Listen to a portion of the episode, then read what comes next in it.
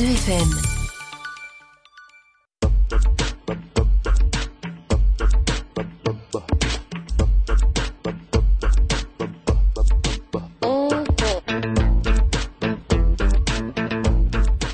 Bonjour à tous, nous sommes ravis de vous retrouver sur Radio Judaïka pour ce nouveau numéro d'Europa Judaïka, une émission qui, je vous le rappelle, est proposée par le Congrès juif européen.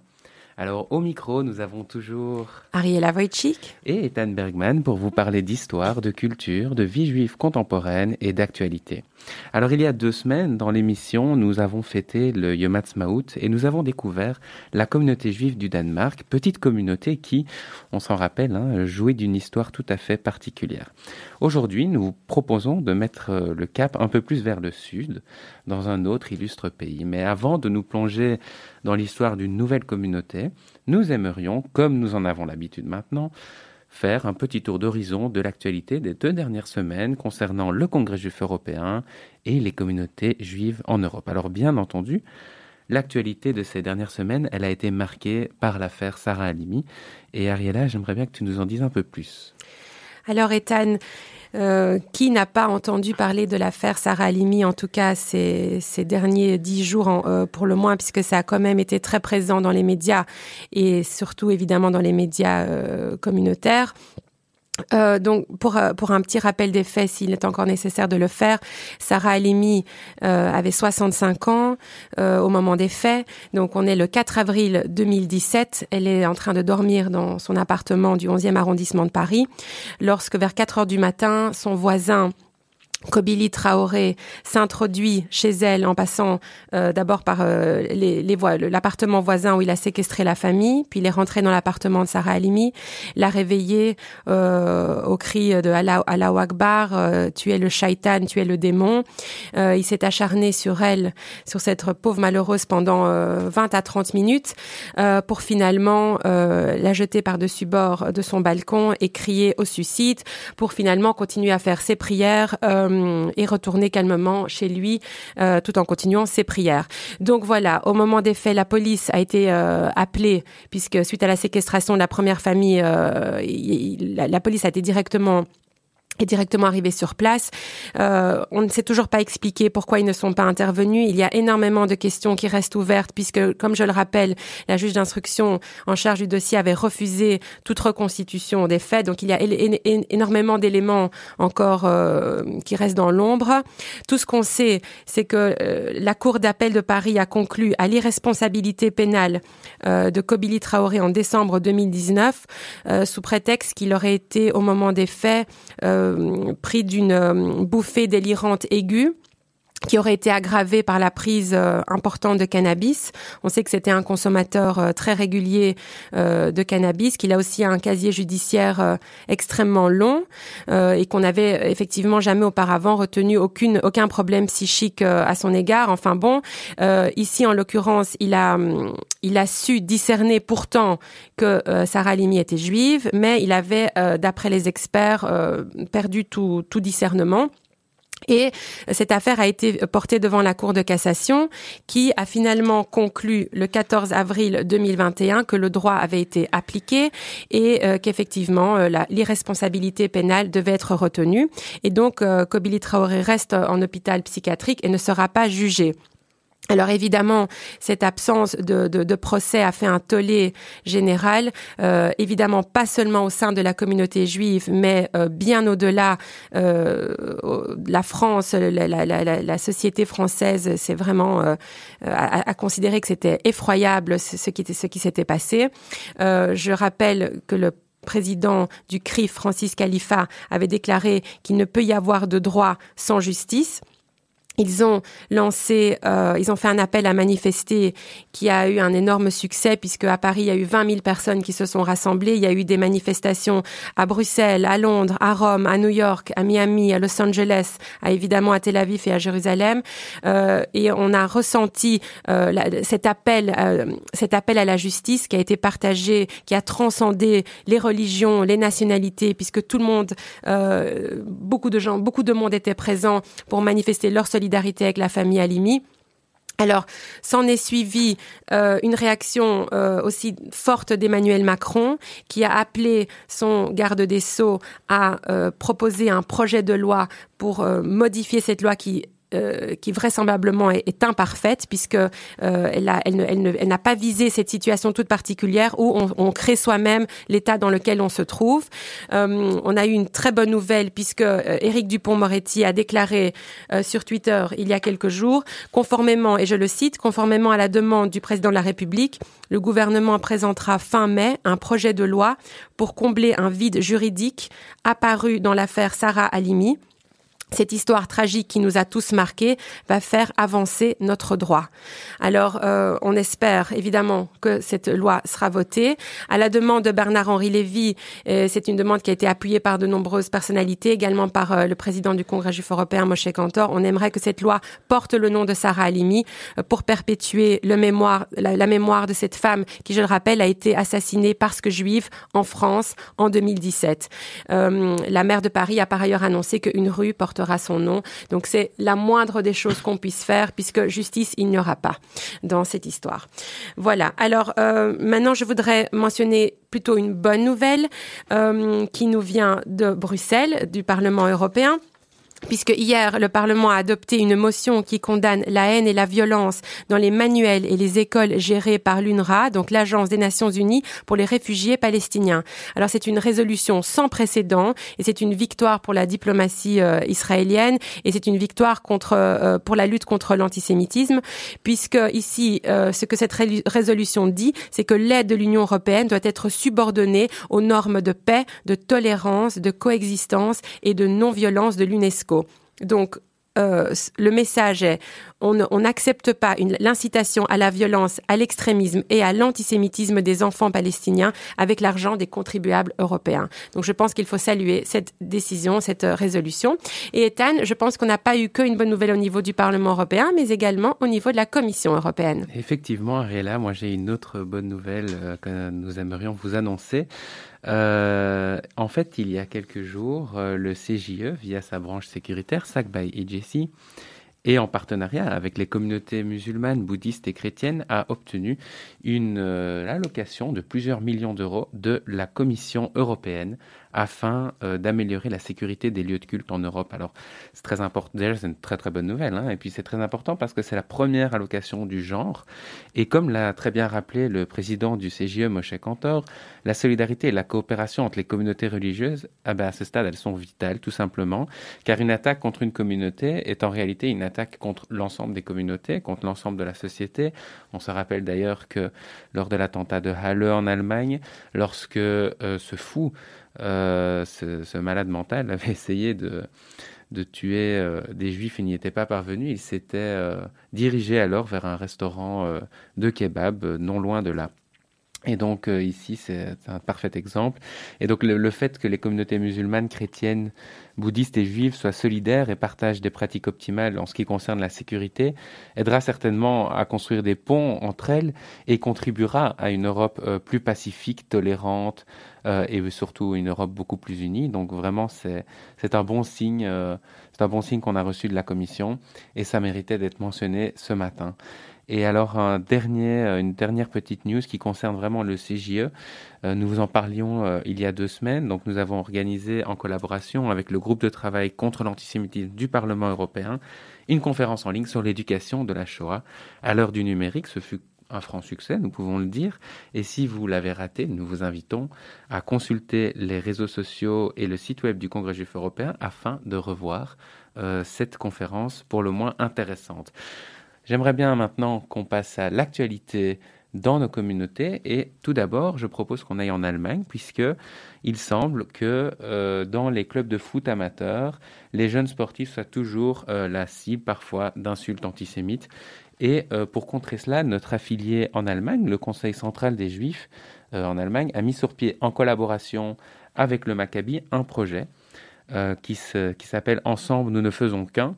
Et ce projet, en fait, il vise à lutter contre l'antisémitisme dans le sport par la voie de l'éducation et du dialogue. Et pour ce faire, ce sont les valeurs sportives qui seront mises à contribution, et ce dès le plus jeune âge, puisqu'on sait très bien que le plus tôt on combat ce mal, le mieux ce sera fait. Donc en espérant que cette initiative porte ses fruits. Et alors, Ethan, moi, je propose de rester dans, dans le sport. Euh, aux Pays-Bas, cette fois-ci, donc chez nos voisins, ce sont des chants antisémites qu'on a entendus lors d'une rencontre de football. Euh, donc, euh, c'était, j'ai même pas tellement envie de le répéter, mais bon, le, le chant disait Hamas, Hamas, les Juifs au gaz, donc ça me semble assez clair. Euh, suite à ces, ce, ce chant, la police néerlandaise a ouvert une enquête afin d'appréhender les supporters du club Vitesse de Arnhem. Euh, et c'est un incident euh, en première ligue qui a fait réagir aussi le dirigeant du club qui s'est distancié des supporters. Et par ailleurs, le maire de la ville a lui exprimé son indignation. Donc, une fois de plus, il faut le rappeler, pas de haine dans les stades de football. Ce n'est pas le, message véhiculé par le sport. Euh, alors, si on, j'ai encore deux, deux, deux, nouvelles que j'aimerais mentionner euh, qui concernent la Pologne cette fois-ci. Donc, on, on en avait peut-être déjà entendu parler. On a, euh, beaucoup, on a commémoré euh, les, le, c'était le 76e anniversaire. 78e. 78e, voilà. Euh, 78e anniversaire de la révolte du ghetto de Varsovie. Et dans le cadre de ces commémorations, il y a eu l'inauguration euh, par un groupe d'organisations juives d'un monument qui a marqué l'endroit précis, géographique, où un groupe d'écrivains et d'activistes juifs connus sous le nom de Onek Shabbat euh, a enterré des archives qui documentaient leurs expériences dans le ghetto. Donc, euh, ces personnes, qui étaient dirigées à l'époque par Emmanuel Ringelblum, euh, ont rassemblé des documents. Euh, il s'agissait de rapports, de journaux intimes, d'affiches, de dessins et même de bonbons qui ont décrit les horribles conditions de vie dans le ghetto. Ensuite, ils les ont cachés dans des boîtes métalliques et des bidons de lait. Et par chance, on a retrouvé la plupart de ces documents. Et grâce à cela, on a pu étudier avec plus de précision la vie dans ce fameux ghetto de Varsovie. Et donc voilà, ce monument a été inauguré il y a quelques jours. Euh, parallèlement à ça, le musée Pauline euh, de Varsovie a également dévo dévoilé de très belles peintures murales qui étaient, elles, dédiées aux femmes qui se sont illustrées dans cette révolte qu'il faut le rappeler quand même que c'est le plus grand acte de résistance euh, juif pendant euh, la Shoah. Alors, euh, par ailleurs, nous avons, nous déplorons très très fortement les propos qui ont été tenus par une conseillère communale du nord de la Pologne. On va vous faire l'économie ce matin des accusations innommables qu'elle a proférées à l'encontre des Juifs, mais enfin ça convient quand même euh, d'être mentionné. Euh, enfin, on va terminer par l'Autriche, où euh, la communauté juive, donc le IKG, qui est notre affilié dans le pays, a publié un dernier rapport, leur dernier rapport sur l'antisémitisme, qui fait état d'une hausse des incidents à caractère antisémite de 6,4% et ce malgré la pandémie, le, les lockdowns et les restrictions. Euh, la plupart de ces incidents se sont déroulés dans des manifestations contre les mesures Covid et 40% d'entre eux ont été motivés par l'extrême droite, 15% par l'extrême gauche et 13% par l'islamisme radical. Et j'aimerais rappeler que c'est aussi le plus haut taux euh, d'incidents antisémites reportés depuis 19 ans. D'où l'importance d'avoir des stratégies nationales en place, comme c'est le cas en Autriche. On voit que ce n'est pas pour rien. Euh, alors, vous pouvez bien entendu retrouver toutes ces infos en, plus en détail sur notre site web. Je le rappelle, www.eurojukang.org. Et maintenant, chers amis, je vous propose d'entamer notre voyage et nous allons commencer par une petite musique très très chaleureuse et je pense que cette fois-ci, vous allez comprendre après les premières secondes de quelle communauté nous allons parler. On écoute.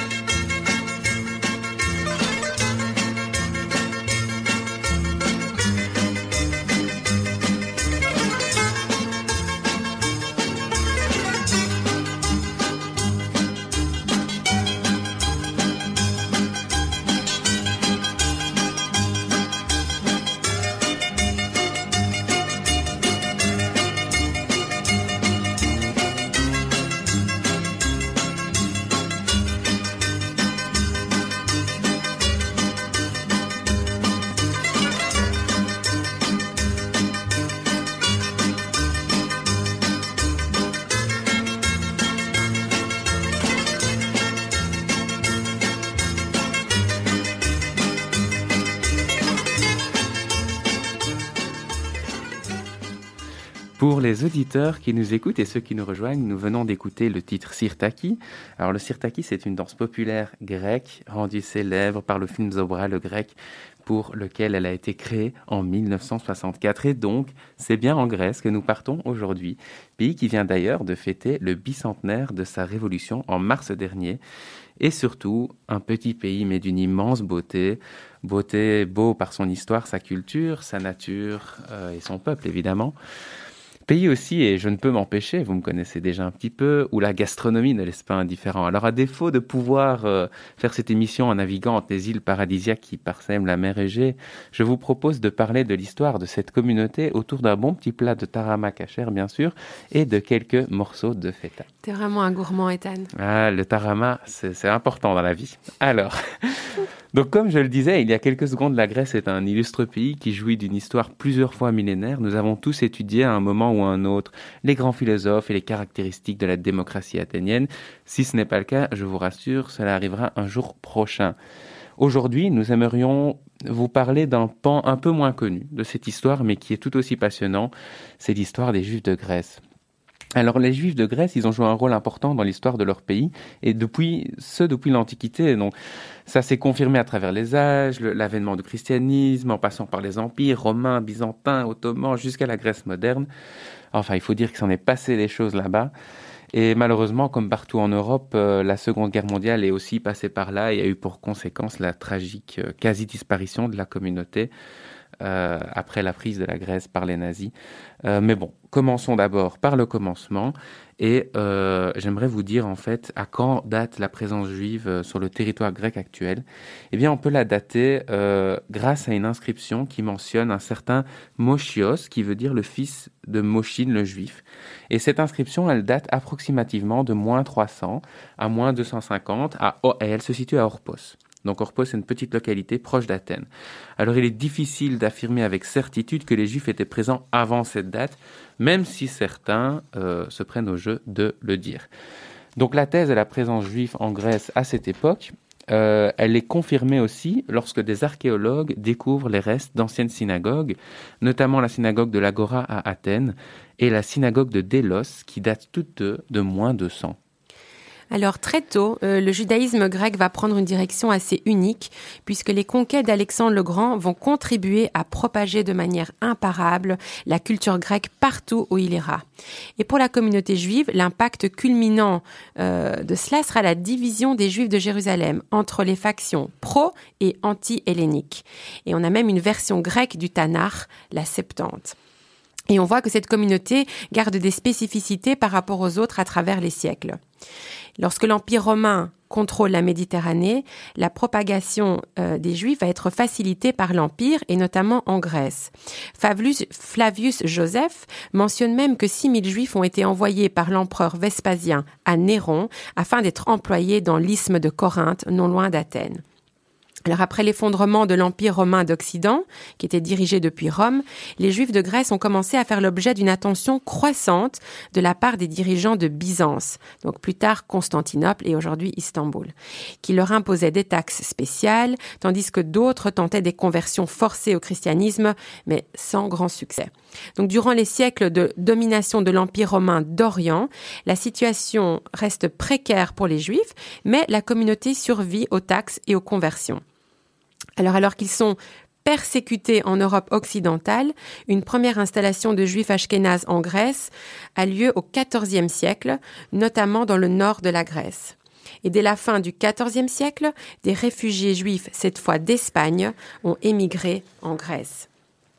À partir du XVe siècle, lorsque la Grèce a commencé à être prise par les Ottomans, l'immigration en provenance de la péninsule ibérique et de la Sicile s'est intensifiée. Et dans des villes comme Tricala, Larissa, Volos et surtout Thessalonique, entre 15 000 et 20 000 séfarades ont introduit leur propre langue et coutumes.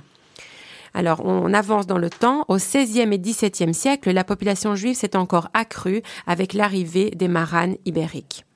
Ces mouvements de population ont donné à la Grèce une communauté unique au monde, avec un afflux de traditions ashkénazes, séfarades et hellénistes. Et d'ailleurs, il existe, euh, pour, euh, pour ceux qui ne le savent pas, euh, une communauté vraiment qui est très très spécifique à la Grèce, qui est extrêmement ancienne. C'est peut-être même l'une des plus anciennes communautés juives du monde et qui a un impact sur l'histoire juive qui est totalement sous-estimé aujourd'hui. je parle bien entendu des Romagnotes. Alors les Romagnotes, c'est une population juive hein, donc qui vit sur le territoire grec actuel et dans les régions voisines, puisque les frontières, c'est pas très clair hein, dans l'histoire. Euh, donc, dans cette région depuis plus de 2000 ans. Et euh, euh, cette communauté, elle a une, langue historique qui était le yévanique, donc qui était un dialecte judéo-grec, dont malheureusement aucun locuteur n'a survécu. Mais euh, aujourd'hui, il existe toujours des romagnotes, ils parlent le grec, mais il en existe toujours. Et ce qui fait leur spécificité, c'est qu'ils ont des coutumes qui sont vraiment distinctes, vraiment différentes des coutumes des Ashkénazes et de celles des Séfarades, euh, puisque certaines des coutumes des romagnotes sont basées sur le Talmud de Jérusalem plutôt que le Talmud de Babylone. Et donc la plupart d'entre eux, comme je le disais, ils ont été malheureusement exterminés par les nazis. Euh, mais il existe encore, comme je le disais aussi, des petites communautés. Par contre, il est important de noter qu'il y a une euh, diaspora romagnote, si je peux l'appeler ainsi, qui est dispersée entre Israël, les États-Unis, euh, la Turquie et aussi, je pense bien, une petite communauté en Belgique et en France. Mais revenons d'abord Enfin, revenons plutôt à l'histoire, puisque Ariela s'était arrêté au XVIIe-XVIIIe siècle. Au XIXe siècle, le destin de la Grèce bascule une nouvelle fois avec la Révolution, dont euh, nous venons de fêter le bicentenaire, et les Juifs de Grèce prendront une part intégrante dans cette révolution qui verra en fait l'avènement de la République hellénique moderne. Alors tout au long de l'histoire du pays, euh, les Grecs, euh, les Juifs grecs ont joué un rôle à part entière dans la vie publique du pays. Ils se distinguent dans des divers domaines de la société tels que les sciences, la culture, les arts, et ainsi ils contribuent à la mosaïque qu'est la nation grecque. Et d'ailleurs, on aura l'occasion de revenir un peu plus tard sur certaines de ces personnalités. Alors moi, ce euh, que j'aimerais euh, mentionner aujourd'hui, euh, c'est qu'il y a quand même plusieurs centres de la vie juive en Grèce qui méritent d'être mentionnés. Donc le plus connu évidemment, c'est Thessalonique, qui dans la première partie du XXe siècle est considéré comme le cerveau et le cœur du sépharadisme. Le centre-ville est en 1912 entièrement juif, ce qui est assez incroyable. Les enseignes sont même écrites en langue hébraïque. Les juifs sont à la tête des grandes entreprises industrielles et commerciales. Et on appelle même ce célèbre centre juif séfarade la Madre d'Israël. Donc ça veut vraiment tout dire. La présence était quand même incroyablement forte à Thessalonique. Je voulais aussi vous parler de l'île de Rhodes, qui a une histoire juive aussi très particulière. Au XVIe et XVIIe siècle, l'île, qui comptait déjà des juifs romagnotes, comme Ethan en a parlé, euh, a accueilli tant de juifs séfarades, qui étaient, je vous le rappelle, rejetés d'Espagne, qu'elle prit le surnom de Petite Jérusalem. Au XIXe siècle, une grande partie de la communauté juive rhodienne s'expatrie pour raisons économiques, notamment vers l'Anatolie, dans l'actuelle Turquie. Et au début du XXe siècle, les États-Unis, le Brésil, l'Argentine, l'Afrique du Sud et le Congo belge attirent de nombreux émigrants qui recherchent une vie meilleure. Et parmi les descendants connus de ces juifs séfarades qui ont quitté l'île de Rhodes pour s'établir dans l'un de ces pays, on peut mentionner le couturier belge Olivier Strelli et l'homme politique congolais Moïse Katumbi. Il faut se rappeler qu'à son apogée, la communauté juive de Rhodes compte pour un tiers de la population totale. Et à partir de 1936, malheureusement, euh, la situation va basculer. La présence fasciste italienne se fait de plus en plus oppressante. En 1938, les lois raciales fascistes sont appliquées, mais la vie de la communauté juive continue encore à ce moment-là sans trop de difficultés. En 1943, les bombardements britanniques sur l'île commencent, mais aucune mesure antisémite n'est encore imposée à ce moment-là. Euh, tout change le 18 juillet 44 lorsque les Allemands qui occupent l'île décident de regrouper tous les Juifs de Rhodes dans une caserne. Les derniers Juifs séfarades de Rhodes sont immédiatement déportés le 23 juillet 1944 pour le Pirée, puis Auschwitz-Birkenau où ils sont exterminés à leur arrivée. Il faut aussi rappeler que c'est un des derniers transport euh, de juifs qui arrive très tardivement. Et nous, nous, Ethan et moi, nous avons évidemment une pensée émue pour les membres de la famille Israël, Lévi, Asson, Aladef, qui parmi des milliers d'autres ont été déportés et qui ne sont jamais revenus d'Auschwitz. De nombreux membres de cette famille sont d'ailleurs installés en Belgique depuis mhm. de très nombreuses années.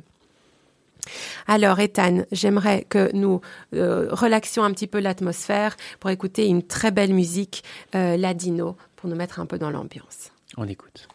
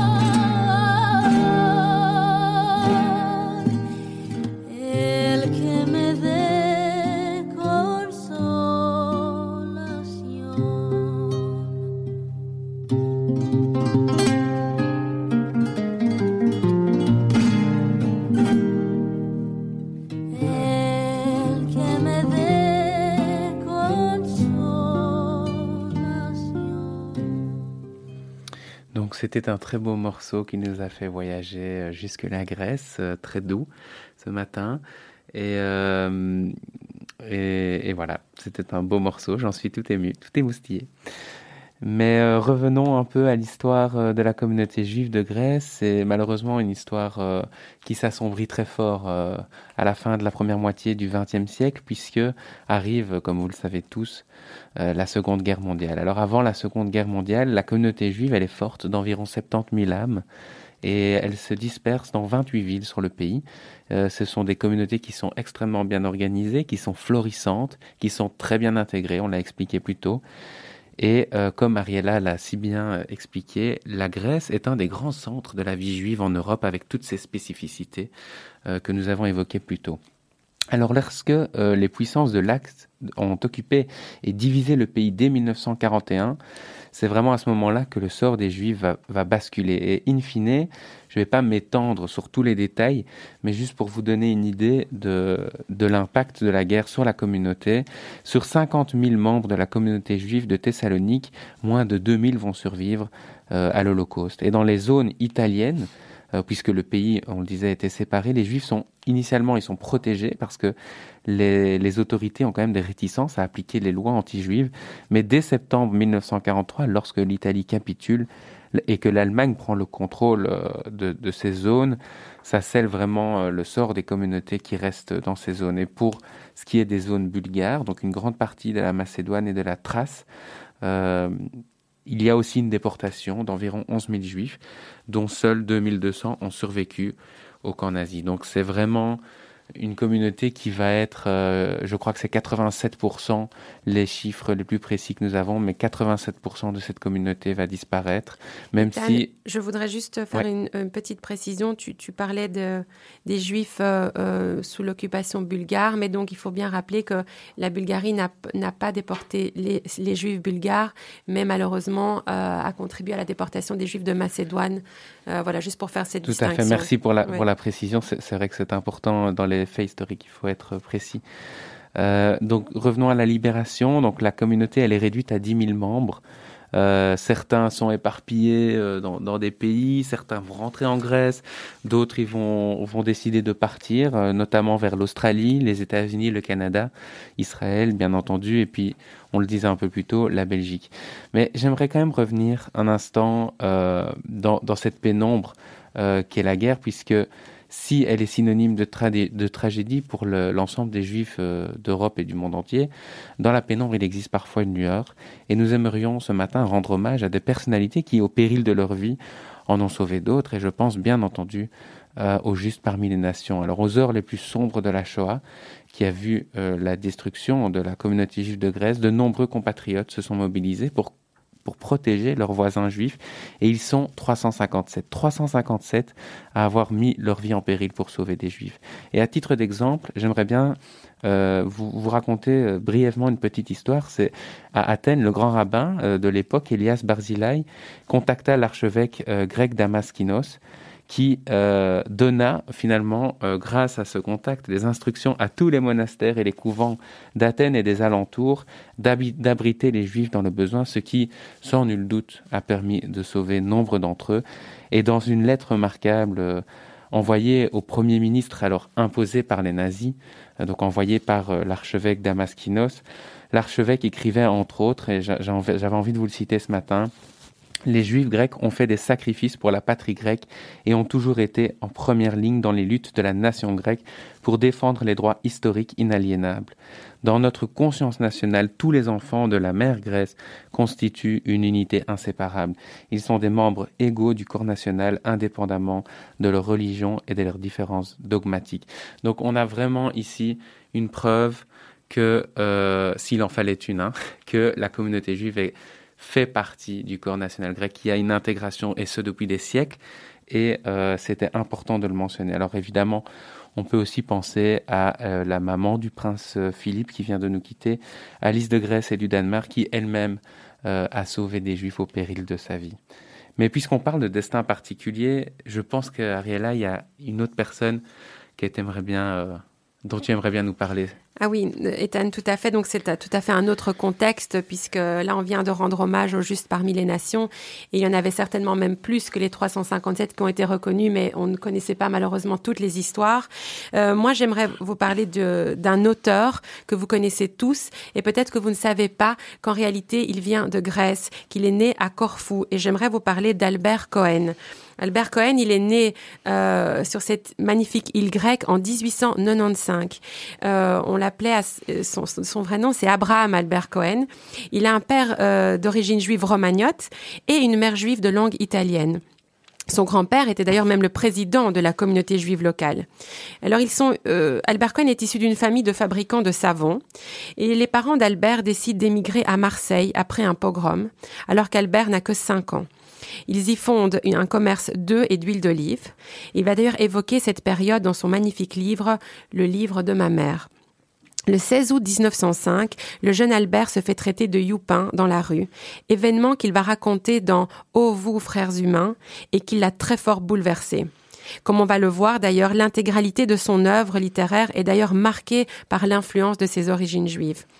En 1909, il se lie, d'amitié avec un autre élève de son lycée, le grand Marcel Pagnol. En 1914, Albert Cohen quitte Marseille pour Genève où il, inscrit, euh, où il s'inscrit à la faculté de droit de la ville. Et dès ce moment, il va euh, aussi s'engager en faveur du sionisme, mais il faut noter qu'il n'ira jamais en Israël. En 1921, il publie un recueil de poèmes sous le titre Paroles juives. En 25, et on reste dans le, même domaine, il prend la direction de la Revue juive à Paris, qui compte euh, à son comité de rédaction des personnalités illustres telles qu'Albert Einstein et Sigmund Freud. En 1930, c'est son fameux roman Solal qui est publié. Ce roman, qui préfigure en quelque sorte Belle du Seigneur, raconte la jeunesse du jeune grec, euh, donc Albert Cohen, euh, où on peut imaginer que c'est lui, sur l'île de Céphalonie, ainsi que ses premiers amours. Vient ensuite Manche-Clou en 1938. Je suis sûre que tous ces noms euh, vous parlent parce que ce sont des, tous des, romans euh, incroyables. En 1941, il propose de regrouper les personnalités politiques et intellectuelles européennes qui sont réfugiées à Londres dans un comité des amis du sionisme qui aiderait la cause d'un État juif une fois la paix revenue. En réalité, cette stratégie d'Albert Cohen n'a pas fonctionné car il devient rapidement clair que l'avenir du sionisme dépendra plus de l'Amérique que de l'Europe. Euh, quand bien même Albert Cohen va continuer à travailler pour l'agent juif jusqu'en janvier 44. Après, il démissionnera. Euh, fait marquant, donc euh, un an en arrière, le 10 janvier 43, la mère d'Albert meurt à Marseille et quatre ans plus tard, il rentre à Genève. Après 16 ans de silence littéraire, Cohen publie Le livre de ma mère, donc en 1954. En 1957, trois ans plus, tard, il y a un fait marquant puisqu'il refuse d'occuper le poste qu'on lui propose d'être ambassadeur d'Israël pour euh, poursuivre son activité littéraire. Euh, finalement, c'est 1968 qui est l'année de consécration pour Albert Cohen parce qu'il va publier son œuvre majeure, Belle du Seigneur. Cette œuvre, qui a reçu le grand prix du roman de l'Académie française, a été décrite par euh, Joseph Kessel et par bien d'autres comme un roman central de la littérature française, un hymne éternel à la femme, objet de fascination et de désespoir pour Albert Cohen. Dans les années 70, il souffre de dépression nerveuse. Euh, cette mort qu'il attend à chaque instant ne, ne, veut pas de lui. Et finalement, il décide alors de changer radicalement de euh, comment dire de, de, vie et, et, et, et d'envie, puisqu'à 80 ans, il va employer les dernières années à faire ce que son grand ami Marcel Pagnol a fait, fait toute sa vie, c'est-à-dire promouvoir son œuvre littéraire. Il va finalement donner une interview télévisée exclusive à Bernard Pivot, qui a été diffusée, en décembre 1977 euh, pour Apostrophe, et, qui va le propulser devant la scène littéraire. En mai 80, il va publier dans le Nouvel Observateur son dernier texte, Aimer et être aimé, qui rend hommage à l'amour qui l'unit à sa femme. Et en réalité, il s'agissait de sa troisième femme déjà, Bella Berkovitch. Albert Cohen meurt à 86 ans, le 17 octobre 81, des complications d'une pneumonie, et il est enterré au cimetière israélite de Verrier, près de Genève. Voilà, je, je voulais, c'était une petite euh, euh, aparté, mais c'était intéressant de rappeler voilà qu'il y a des personnalités euh, célèbres qui nous viennent de Grèce. Je vous propose à, présent d'écouter une chanson très douce, très belle, qui est interprétée par le chanteur français Amir, que nous connaissons tous, et le chanteur grec Nikos Vertis, qui s'intitule Si on n'aime qu'une fois.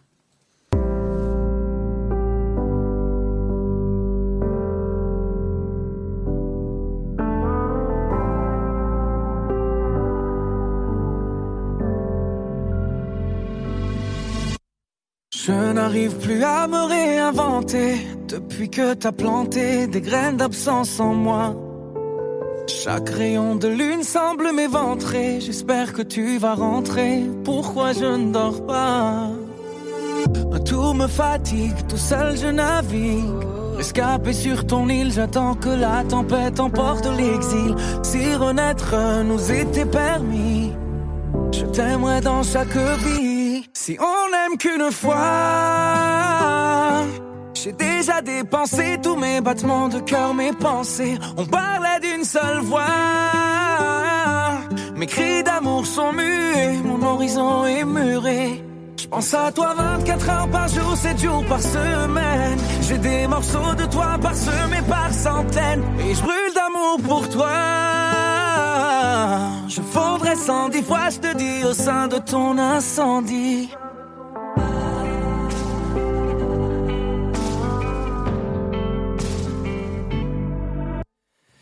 Κοίταξε τα μάτια μου πως κλαίνε. Από την ώρα που φύγες να ζήσω προσπαθώ. Βλέπω κάθε μέρα εφιάλτες Που λες εσύ πως τίποτα δεν ήταν αρκετό. Τα τόσα λόγια του έρωτά μας Πια σβήστρα τα σβήσε και δεν υπάρχουν τώρα στην καρδιά μας. Χωρίς εσένα δεν θέλω να ζω Μόνος ξανά δεν μπορώ να ξέρεις αγαπώ. Πιο πάνω από τη ζωή μου και να βάλεις στο μυαλό σου Μονάχος δεν μπορώ. Σε Σε έχω συνηθίσει και αυτό πια δεν αλλάζει. Αν είχα δυο ζωές μαζί σου θέλω να μου Αν είχα τρεις πάλι δεν θα ήταν αρκετό. Η λέξη αγαπώ Ίσως για να είναι λίγη μπροστά σε αυτά που νιώθω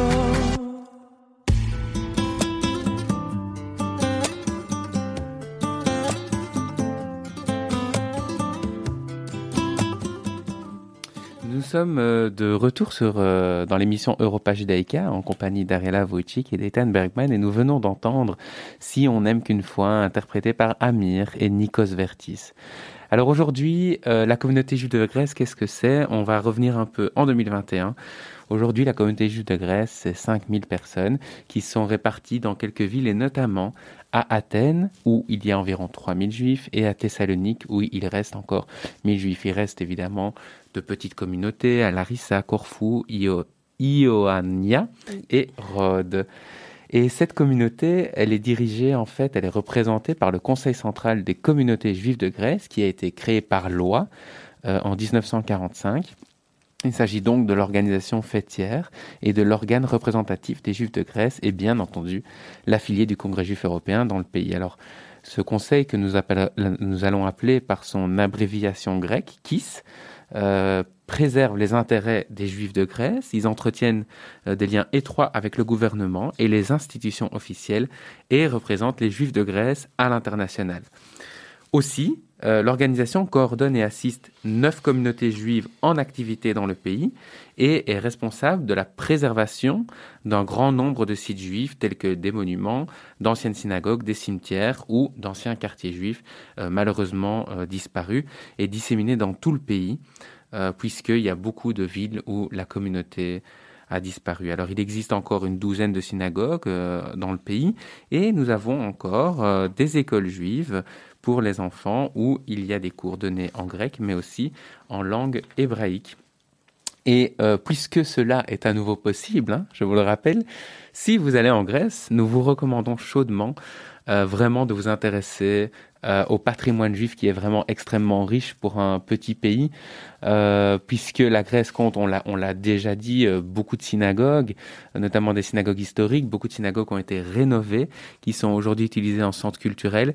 Il y a aussi des musées, musées juifs comme le musée juif de Grèce qui se situe à Athènes. Il y en a un à Thessalonique, qui d'ailleurs, pour la petite histoire, est dans l'un des rares bâtiments qui a survécu à l'incendie catastrophique de la ville en 1917. Et comme Ariel le disait, le centre-ville était vraiment un centre-ville juif et donc ce bâtiment est un bâtiment juif euh, de, surcroît. Et donc euh, voilà, beaucoup de synagogues à visiter euh, sur des petites îles. vraiment, il faut s'y intéresser, il y a pas mal de choses à voir. Et d'ailleurs, Ethan, j'aimerais euh, compléter euh, ce petit aperçu en rappelant que Thessalonique va accueillir prochainement un musée mémorial de l'Holocauste euh, et un centre à vocation éducative qui est un projet toujours en construction. C'est l'Allemagne et la fondation de l'armateur grec Stavros Niarchos qui couvriront principalement les frais de construction euh, en offrant chacun 10 millions d'euros euh, pour ce musée qui sera construit sur l'ancienne gare de la ville d'où partaient les trains euh, pour le camp de concentration euh, et d'extermination d'Auschwitz-Birkenau. Euh, alors la première pierre de l'édifice, elle a été posée par le président israélien Reuven Rivlin en 2018 en compagnie du Premier ministre grec Alexis Tsipras. Alors juste quelques, j'ai trois petites nouvelles euh, qui concernent la, Grèce euh, à, mentionner. Euh, donc il faut savoir que la Grèce est régulièrement la cible d'attaque, euh, pardon, la communauté juive de Grèce est, est, très régulièrement la cible d'attaques antisémites et souvent aussi ce sont des cimetières et des mémoriaux qui sont vandalisés. Donc il fallait quand même le mentionner. le pays est actif dans la lutte contre l'antisémitisme. D'ailleurs la Grèce a pris tout récemment la présidence de l'Alliance internationale internationale pour le souvenir de l'Holocauste, l'AIRA, et on en reparlera tout à l'heure. Et enfin, euh, plutôt une bonne nouvelle, un parlementaire européen a vu son immunité levée afin d'être jugé par les tribunaux grecs pour avoir dirigé le parti néo-nazi Aube Dorée. Il avait euh, profité de son immunité parlementaire pour rester à Bruxelles. Eh bien, tout ça, c'est fini. Il va pouvoir être appréhendé par la police belge et être extradé vers la Grèce. Et d'ailleurs, Arella, je pense que nous avons un invité un peu spécial ce matin pour aller un peu plus en profondeur dans ces nouvelles et dans l'actualité de la communauté juive de Grèce. Et je suis vraiment heureux ce matin euh, d'accueillir euh, parmi nous le président euh, du KIS, donc du Conseil central des communautés juives de Grèce, David Saltiel. Chers auditeurs, nous avons le grand plaisir et l'honneur d'avoir avec nous aujourd'hui Monsieur David Saltiel, qui est le président du Conseil central des communautés juives de Grèce. Alors David, bienvenue dans Europa Judaïca sur euh, l'antenne de Radio Judaïca. Vous nous parlez ce matin euh, de Thessalonique en Grèce et nous sommes vraiment heureux de vous avoir avec nous. On va vous poser quelques questions.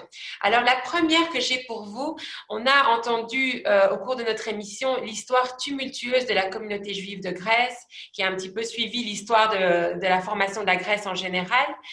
Et nous, on se posait une question qui est plus personnelle. À quand remonte la présence de votre famille sur le territoire de la Grèce actuelle? Et quel était l'élément qui vous a poussé à vous impliquer au sein de la communauté? Ariela, merci beaucoup pour votre invitation à cette émission dédiée aux Juifs de Grèce.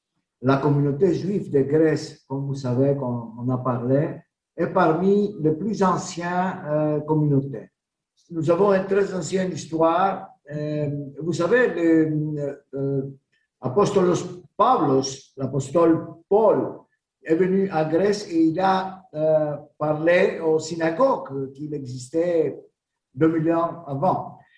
ma famille euh, vient, comme je dis, d'Espagne, sont séfarades, mon père, euh, quand j'ai parlé avec mon père, m'a dit euh, d'Espagne, ils sont allés à Portugal, de Portugal ici en Grèce. Maintenant, c'est Grèce, autant c'était Turquie. Euh, la même chose avec ma mère, qui ils sont ils s'appelaient Nadjari. C'est une très fameuse famille d'Espagne. Et d'Espagne, ils sont allés à la Turquie, à Constantinople et à Izmir. Là, ils sont partis. Ma, mère est venue en Grèce et mon père, il est allé euh, soldat. Euh, c'était la guerre 1941. Euh, bon, et comme ça, à Athènes, et, c'est une belle histoire, que, on peut faire un petit film. Là, ils sont connus, quelqu'un a porté ma, ma, mère et mon père, ils, sont, ils ont parlé, je te promets que, que si on, on va se, sauver, je vais te marier. Mais bon, et comme ça, euh, ma mère et mon père, euh, ils étaient ensemble et ils sont allés euh, à l'île de euh, Evia. C'est 100 km d'Athènes. Il y avait la résistance, tu sais, à la montagne. Ils ont pris mon père et ma mère alors, ils sont cassés là-bas avec aussi l'église qui l'a aidé. Et mon père, il, il donnait des leçons en français et ma mère en grec pour le petit. Pendant la nuit, euh, s'il y avait une information que, les Allemands euh, sont allés au village, euh, on nous a pris, on nous a apporté dans un autre village. ils sont sauvés. alors, maintenant, je viens comment je me suis intéressé avec la communauté, etc. Ma femme, elle était beaucoup de années, quand je dis beaucoup de années, 30, 40, président de, Vision. Elle était proche de tout le monde. Et comme ça, euh, je, je, me suis en train dans les choses de la communauté. Et je peux dire que c'est comme euh, prendre la flux. c'est un virus. tu commences et petit à petit, tu, tu, tu, tu fall in love. Euh, tu, ne sais pas comment, mais après, c'est euh, difficile ou pas possible de partir. Bon, moi, euh, il y a 20 ans que je suis président. Avant, j'étais vice-président, etc. Quand j'étais élu pour la première fois, c'était à cause de ma femme, comme je dis. Grâce, grâce à votre femme. Oui. Et, alors, euh, je ne peux pas rester assis. Euh, je dois faire quelque chose. Il y avait beaucoup de choses. par exemple, le cimetière, que c'était euh, l'université, euh, la situation avec euh, les, Juifs, l'antisémitisme, tant de choses qu'on devait changer parce que moi, j'étais le président, le premier président que je change la génération de l'Holocauste. Alors moi, je viens immédiatement après et il, fallait être respecté. Et bon, alors euh, c'est comme ça que j'ai commencé à penser et j'ai commencé à, à, me battre pour toutes les choses. Tout à fait, David. Et je pense que Ethan va nous poser la deuxième question, qui est justement en rapport avec votre travail. Bonjour, euh, David. Bonjour. Euh, très heureux de vous avoir sur Radio Judaïka ce matin. Et euh, il y a une autre question que qu'on sait quand même euh, qu'on voulait vous poser. c'est plus une question plus actuelle. Comment décriveriez-vous la situation en ce qui concerne l'antisémitisme dans le pays aujourd'hui? Bon, c'est une question que nous, les Juifs, on pose partout. Mais moi, je peux dire, antisémitisme, il y avait beaucoup de années, toujours antisémitisme, antisémitisme, et maintenant, c'est la même chose.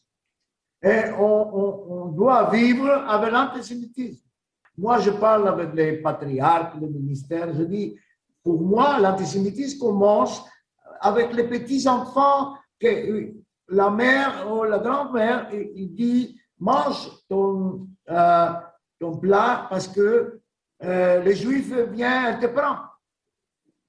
Alors, il commence de ça. Ça, il faut changer petit à petit. On a l'AIRA, que moi, j'étais le, premier qui, a euh, parlé euh, pour mettre la Grèce à cette organisation, que je pense fait beaucoup de choses. Et maintenant, on a un nouvel président au AIRA, c'est monsieur l'ambassadeur Lazaris. Lazaris. Et il veut faire des choses. Euh, moi, je suis satisfait. Je le connais beaucoup des années. Et je suis euh, sûr qu'il va faire des choses pour l'éducation. Alors, euh, l'éducation, maintenant, vous, vous voyez, les, ministres de l'éducation font des, des participations à Auschwitz. À des voyages éducatifs. À des voyages. on, on, on, parle qu'est-ce qui s'est passé, pourquoi? Le Premier ministre était là l'année passée avec sa femme. Et sur le plan politique, euh, David, parce qu'on a entendu qu'il y a eu une décision quand même, euh, et euh, il, y a, il, y a, des condamnations au niveau politique qui sont très claires, et même au niveau judiciaire, la Cour a condamné des membres de Golden Dawn, de l'Aube dorée. Et comment vous voyez l'évolution à ce niveau-là? Ils ont, ils ont de l'importance. Oui, moi je pense euh, que nous sommes euh, au chemin, euh, que tout ça, petit à petit, on change.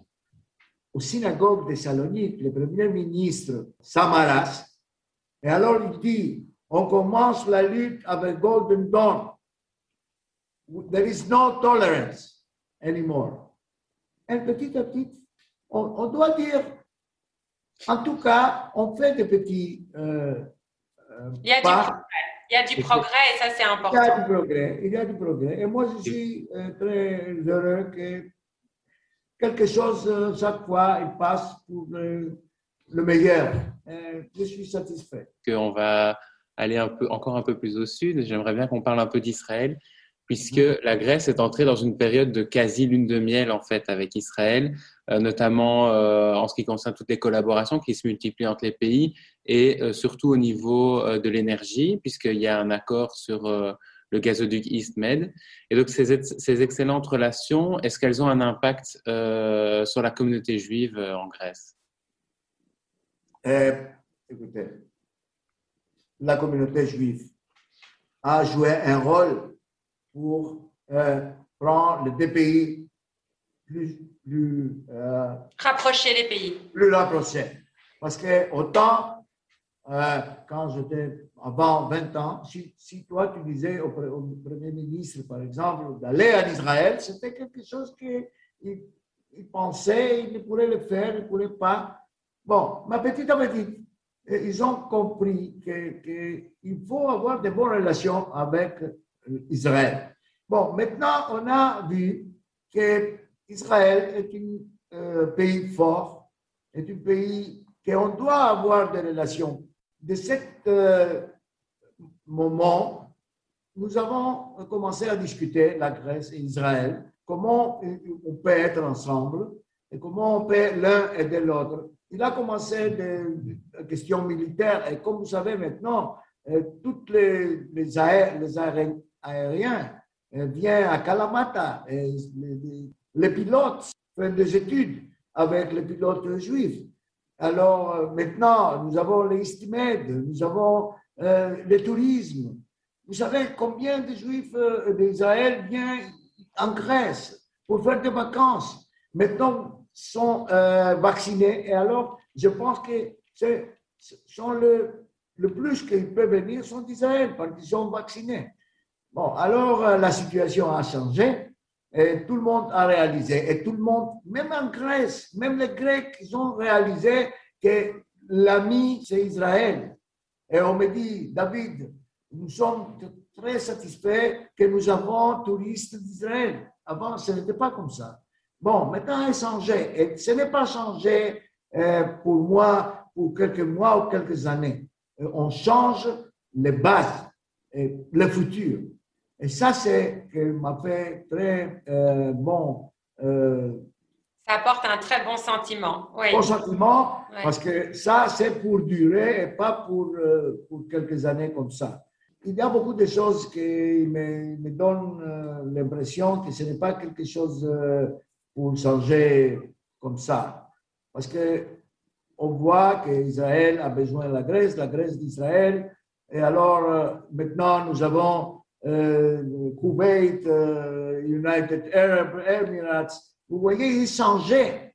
Qui pourrait penser que la Grèce, la Chypre, les pays arabes, l'Égypte, vont, vont être tous ensemble et alors, euh, moi, je suis... Confiant. Vous êtes confiant. Oui, confiant. Merci beaucoup, David. Je pense qu'on a fait un tour d'horizon euh, assez complet de toute la situation. On a évoqué plein de sujets. Merci mille fois d'avoir été avec nous, David, et nous avoir accordé votre temps. On espère que la situation s'améliore en Grèce comme dans le reste de l'Europe. Euh, on pense à vous, on embrasse toute la communauté qui est magnifique et j'espère que vous aurez apprécié euh, notre émission. On vous embrasse très fort, David, euh, de la part du Congrès juif européen et on reste en contact, évidemment. Et c'était David Saltiel, président du Conseil central des communautés juives de Grèce. Très intéressant cette interview. Et, et voilà notre émission touche déjà à sa fin, euh, comme quoi le temps passe vite, euh, mais nous vous invitons à euh, vous rendre sur nos réseaux sociaux, Facebook, Twitter, Instagram, eurojukong, ou sur notre site web www.eurojukong.org. Vous y trouverez notamment une section sur la Grèce où toutes les infos euh, liées à la Grèce euh, apparaissent. Vous pouvez aussi, si vous parlez le grec, vous rendre sur le site euh, des communautés juives de Grèce, www.kis.gr euh, et donc, euh, voilà, c'est comme ça qu'on se tient informé. Bah, effectivement, Ethan, on n'a vraiment aucune excuse de ne, pas savoir maintenant, à présent, tout sur la communauté juive de Grèce. Alors, je vous remercie euh, d'avoir été à notre écoute. Si vous souhaitez réécouter ce programme, vous vous rendez sur la chaîne Spotify de l'émission en recherchant European Jewish Congress. notre émission est également rediffusée sur Radio Judaïka les lundis entre 15h et 16h et les mardis euh, entre 20h et 21h. Voilà, euh, merci encore d'avoir été avec nous.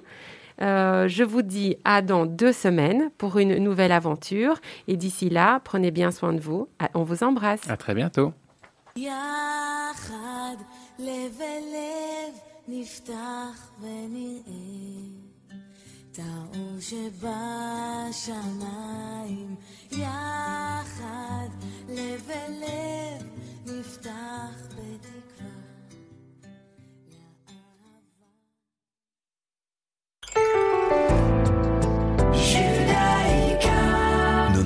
FM.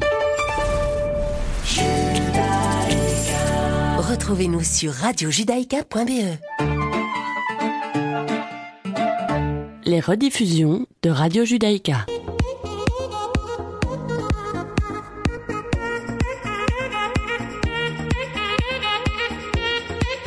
Merci beaucoup à Sley Santoro que vous retrouverez à 18h pour l'édition complète du journal.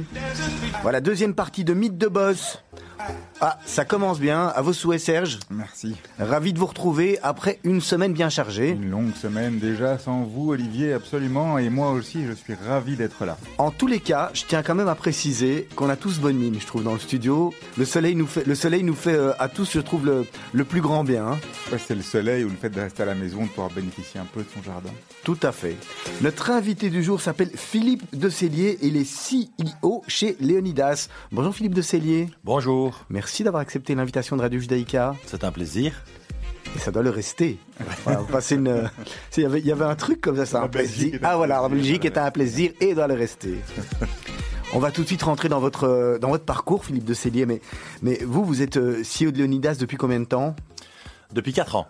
C'est difficile de, de rentrer dans, à, à la tête d'une entreprise comme ça qui existe, qui est déjà bien établie, qui est, qui est une, belle société et, et d'arriver, j'imagine que quand on, on, on vient CEO, on, on a déjà une petite idée de, de ce qu'on veut faire. Déjà avant de rentrer dans la boîte, on réfléchit, tiens, en se disant qu'est-ce qui va. Est-ce que vous, vous avez eu du, du mal à, ou à embrancher ou finalement vous avez réussi par petites touches à, à amener ce que vous voulez?